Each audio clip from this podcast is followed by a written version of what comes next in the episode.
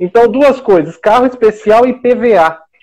É bom, o que, que acontece, doutor? Como você bem disse, ah, os pacientes com Parkinson eles vão sentir muita dor ao dirigir. Talvez uma adaptação do veículo diminua essa dor. Por exemplo, uma direção é hidráulica é automática, porque ele vai ficar só com a mão ali no volante, não vai precisar ficar passando marcha, é, no, não vai precisar ficar apertando embreagem. Então, talvez tem recursos que podem diminuir né, essa, essas dores e pode facilitar a direção. Então, isso seria uma adaptação do veículo. E como eu disse, devido aos sintomas do Parkinson, ela vai ter alguns direitos referentes às pessoas com deficiência, porque ela vai passar, de certa forma, a ser uma pessoa com deficiência. E aqui eu falo assim, sem menor medo, porque são sintomas que você mesmo disse que, né, é decorrentes da patologia. Então, o que, que ela vai fazer? Por exemplo, se uma pessoa habilitada foi acometida por Parkinson, pela doença de Parkinson, e já está tendo algumas limitações, como, por exemplo, essas dores que você ressaltou ao dirigir, e aí você, como médico, verifica assim, nossa, se ela tivesse um carro adaptado, ia ser benéfico para a saúde dela, ia reduzir essas dores. Então, você vai orientar ela, olha, troca sua habilitação. O que, que ela vai ter que fazer? Para uma habilitação especial. E aí a gente vai chegar na questão do carro. Porque a primeira, a primeira coisa que a pessoa tem que fazer para comprar um carro com desconto, com isenção de PVA, ICMS e IPI, para a pessoa que dirige, é trocar a habilitação por uma habilitação especial. Aí ela vai até Legal. o vai falar que quer né, fazer sua troca de habilitação, como faz normal quando a gente vai fazer renovação de habilitação. Ela vai passar numa perícia e aí nessa perícia ela vai falar: olha, eu tô com parto, eu quero trocar por uma carteira especial porque agora eu preciso de adaptações do meu veículo. É, via de regra, essa perita vai, se ela deferindo, né, ela vai encaminhar para uma chama comissão de exames especiais, onde essa comissão do Detran ela avalia especificamente as pessoas com deficiência.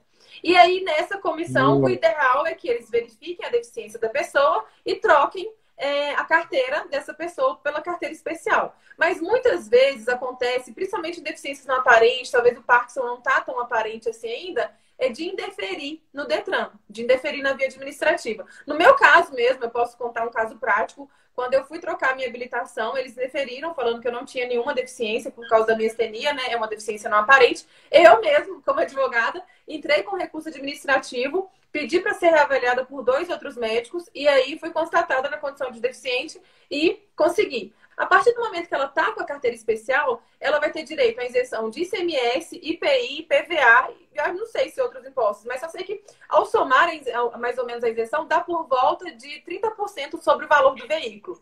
Esse veículo ele tem que ser até 70 mil reais e a pessoa deve ficar com ele por quatro anos, tá? Antes eram dois anos, agora são quatro anos. Ela, ela assim, ela não pode vender esse carro antes desses quatro anos.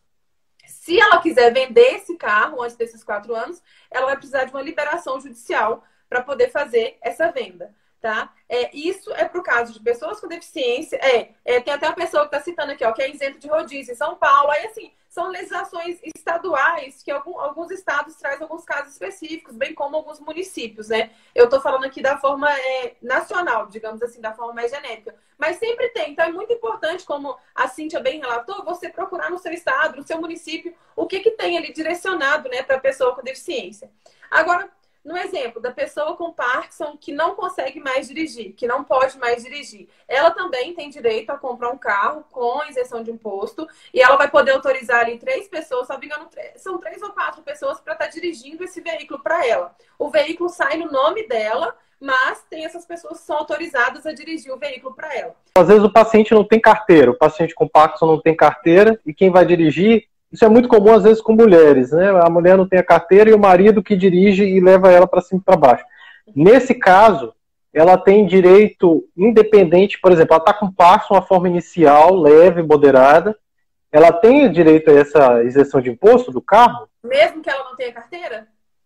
Mesmo que ela não tenha carteira. Sim, sim tem direito. Eu posso até citar como exemplo aqui, é que esse direito é preservado até mesmo para crianças que têm alguma deficiência. Por exemplo, criança com, Olha. com paralisia cerebral, com síndrome de Down. Mesmo quando as pessoas não têm habilitação e têm uma deficiência, os pais podem comprar o carro em nome da pessoa, igual você falou, o marido, ele pode comprar o carro para a esposa é, com essa isenção, demonstrando toda essa questão aí da deficiência, tá? E aí, o que, que eu sempre aconselho, doutor Diego? Hoje, a gente tem concessionários que são especializados em vender carro para pessoa com deficiência. Tem despachantes Sim. também que trabalham especificamente com isso, sabe? O é, é, é, que, que a pessoa deve fazer? O despachante vai entender mais que o advogado dessa história. E a, na concessionária também. Ele vai te dar todos os documentos que você precisa, vai entrar no site da Receita. A gente consegue fazer isso. Se a gente parar e pesquisar, consegue. Mas tem a pessoa que já tem tudo ali certinho, entendeu? Se você for até uma concessionária especializada ou até um despachante, ele vai te orientar tudo. Olha, você precisa, vai tirar no site da Receita Federal e Estadual esses documentos, você vai levar para o seu médico preencher, a gente precisa disso e disso, e já vai te dar tudo pronto, digamos assim, sabe? É, mas as pessoas têm o direito. Agora, esse caminho para poder exercer o direito, esse, essas pessoas são ótimas para poder instruir nesse sentido, sabe? Claro que assim, se você entrar no site da Receita Federal, pesquisar no Google, da Receita Estadual, você vai conseguir fazer tudo também. Mas se você quiser facilitar o seu caminho, procura um despachante que atua nessa área ou uma concessionária que vende carro para pessoas com deficiência. Nessas, nessas concessionárias, geralmente tem um funcionário lá, digamos que responsável pela papelada, digamos assim, sabe? Que faz todo esse processo.